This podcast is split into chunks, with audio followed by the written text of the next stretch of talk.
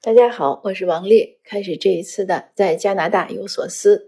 今天是我们这边的大年初二，是周日。那先呢，给大家拜一个年，祝您龙年大吉，万事如意，心想事成，身体健康，出入平安。嗯，总之是各种吉祥话吧。就是祝大家今年新的一年呢，也能是越过越好。那今天呢，我参加了。温哥华唐人街的花车游行，这个活动呢是基本上是每年都有，除了疫情之外，到今年呢是五十周年。它第一次呢是一九七四年由温哥华中华文化中心创办的，那到现在坚持下来真是不容易。我呢是第一次参加，因为我这个人我以前也说过很多次，我特别怕热闹，只要人多的地方我都不想去。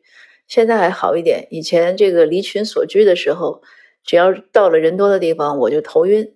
所以人多呢，是我一个对我来说是个很大的障碍。但是现在呢，因为也是在为呃文化中心做事情，呃，我是他们的理事和义工，呃，当然要积极的参加唐人街的活动。呃，那越来越多的呢，就去唐人街，也越来越多的呢去参加这类的活动。那今天这个活动呢，也很有趣。虽然今天一直下雨，这个天儿吧也挺奇怪。你看天气预报，在这个之前呢都晴天，而且呢，据说从明天开始呢又是晴天。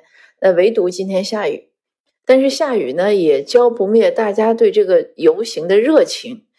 我以前没来过，不知道，今天一来真是吓一跳。各色人等，就各个族裔的，呃，除了华人之外，各个族裔能看到的都在街边站着，都很热闹。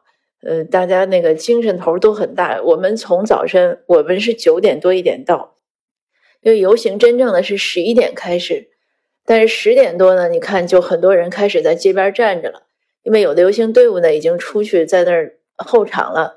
那有些人呢是为了找个好地方，呃，扶老携幼吧，也有牵着狗的，也有就是带着孩子什么，总之就是各就是非常热闹，熙熙攘攘，人头攒动。那我们一早去呢，先在文化中心做，呃，就做一些义工嘛，大家包一些礼物呀，然后包红包。这个活动游行中，这个红发红包是一个热点，很多人呢就在街边站着，特别小朋友都在等红包。那我看到有的小朋友呢，拿一个大的塑料袋在提这个红包。红包是谁来发呢？一般这些游行机构呢都会发，而且呢，很多是政客政要发。我第一次参加呢，就看到啊，这个也是，就因为我们以前在我们城市这边也有其他的花街游行，也是这一类的。那这一次呢，就更明显了，因为这是个大活动。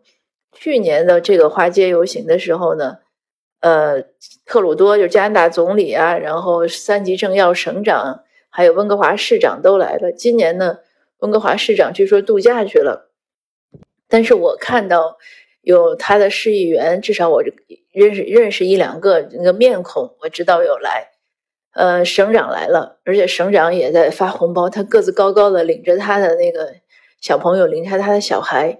那可能周围应该有几个是保镖，还有很多各级官员。我看到的就有省议员呀，呃，有市议员，还有 联邦的保守党的这个党领。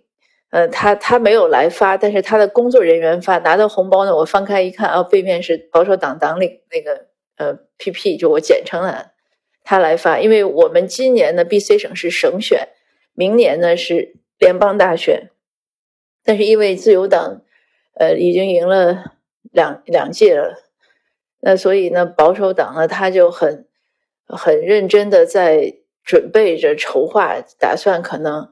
呃，就此一搏吧。啊，自由党应该是赢了三，赢了三届了，一五年、一九年、二一年。那保守党呢，就是打算打一个翻身仗。呃，B、C 省呢，西部呢，其实对两个党来说呢，都不是个重镇。但是现在看样子呢，他们也是挺抓紧。那当然，这些红包还包括就是很多这个。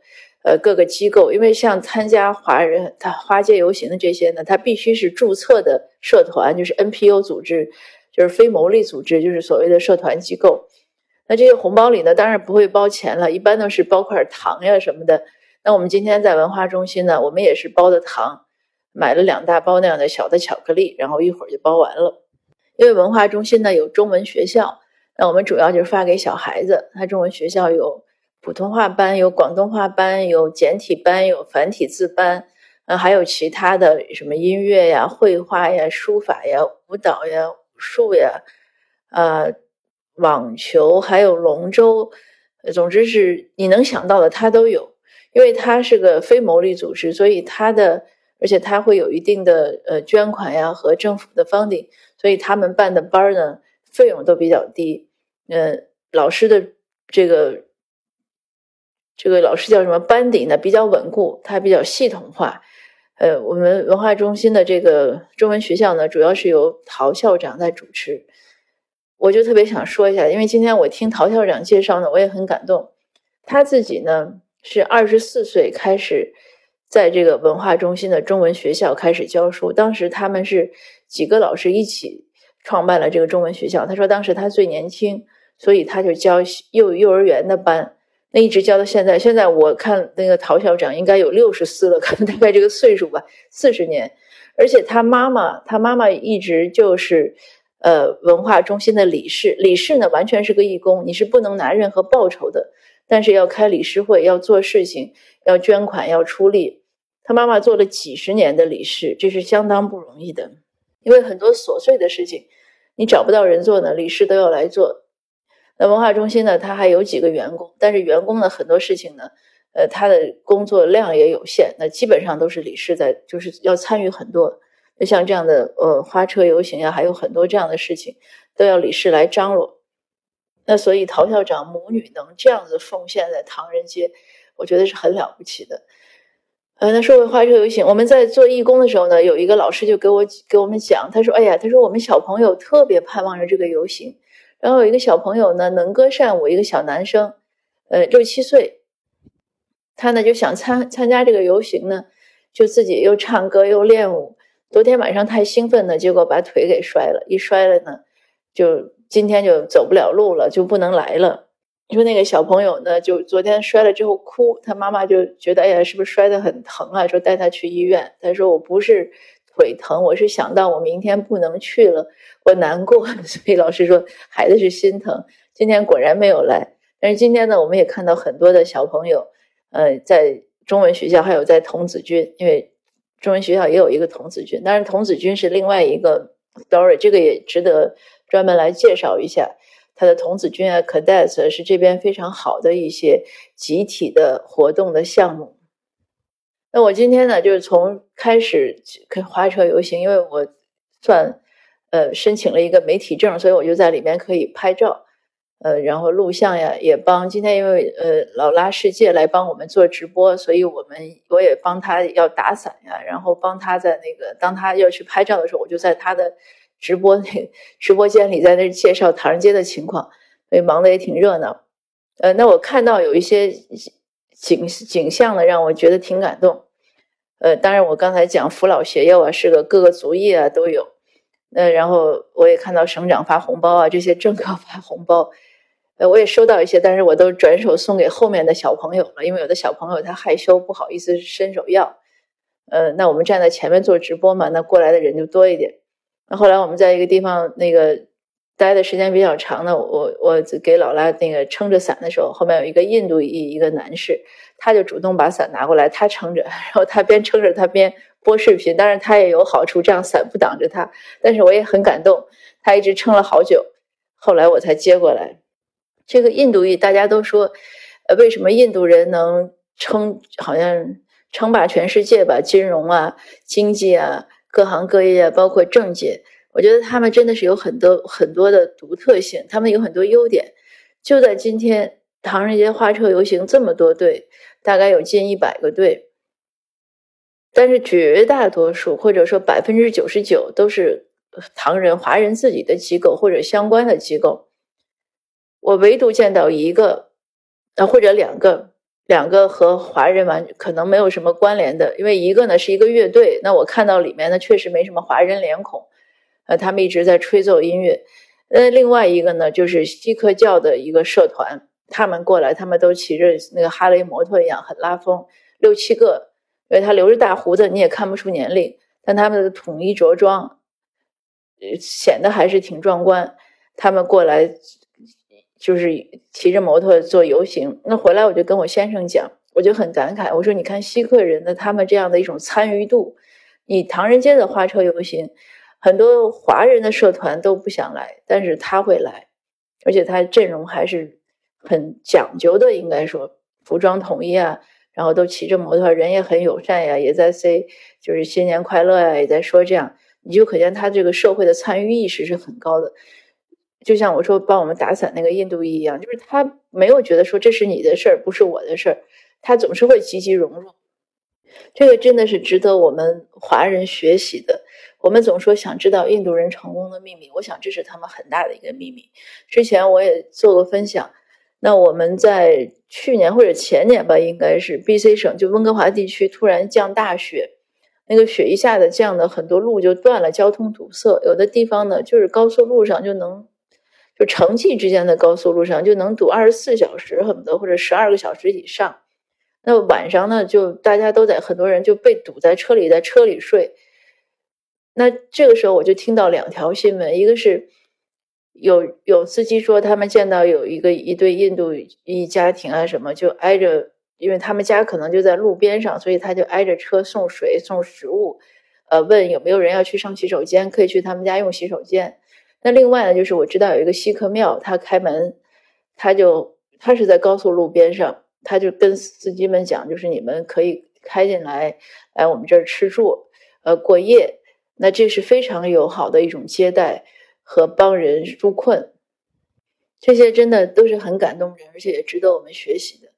那前几天有一个朋友和我聊天，他也讲，他说，呃，他就说，他说我们华人的基因是不是就就比较有这样。就是自私的成分，那其实我也不太同意。我只是觉得我们可能没有形成一个风气。那锡克教呢，嗯，他们有这样的一种风气，就是帮助别人。他一旦形成风尚呢，他就容易呃推广，大家呢就有一个像一个指引一样吧。那我想，我们如果总是这样提倡，我们也多呃互相友爱，多去帮助陌生人，呃，特别是在加拿大这样的一个地广人稀的地方，人和人之间的。这样互相帮助呢，呃是非常必要的，也是非常重要的。有的时候可能真的是能，呃，不说救人一命吧，也差不多。那如果我们也经常这样提倡呢，我相信我们社区的风尚也会有所改变。今天因为一直是忙着做这些杂事儿，所以不是没有看完所有的这些游行，而且也不是能很安静的看。呃，因为要顾及各种各样的事情，比如打伞啦、做直播讲了，嗯，跑来跑去的找人啊，一天下来觉得也是蛮累的。而且因为淋雨了，所以下午回家吃午饭也吃的很晚，我们差不多三点钟才开始吃饭。呃，那回家呢五点，我就是赶紧取暖保暖，因为太冷了。呃，那经过一番折腾呢，目前看呢我还没有感冒，希望能今天晚上能平安度过，因为明天我要上午在。我们这边的图书馆做我们协会的一个系列的讲座，我我做其中一场做分享，就是怎么帮孩子提，就是普通的一个家庭在公校的教育中，我们怎么提升孩子的内驱力，来讲一下，呃，我小孩的呃一种一些故事吧。因为大家知道我小孩他上牛津，但是他也不想让我晒，所以我一直没有机会 晒一下作为牛津妈妈的家庭教育的成功的所谓秘诀。那现在反正他也去英国读书了，那我就可以找机会晒一下了。呃，其实也不是想晒了，是我觉得，呃，这里这里面呢，应该是有一些小小的心得体会吧，愿意和大家分享。呃，但是限于一些客观条件呢，暂时还不能做在线的，只能做地面的。那如果你也在呃高桂林呢，你可以明天上午来听一下。呃，如果不在呢，我们以后可能也会在列治文啊或者其他地方讲，那你就可以加我的呃一些，应该是在我们的那个微信群里呢，我们也会发一些呃消息，呃一些海报，那你能随时看到。呃，今天的分享呢就到这儿，我感谢大家的收听，也谢谢您的陪伴，希望我们新年里呢还能继续。长期的互相陪伴下去，我都给大家讲讲有趣的事情。大家有什么问题呢？也欢迎留言，随时问我。呃，那我们下次见。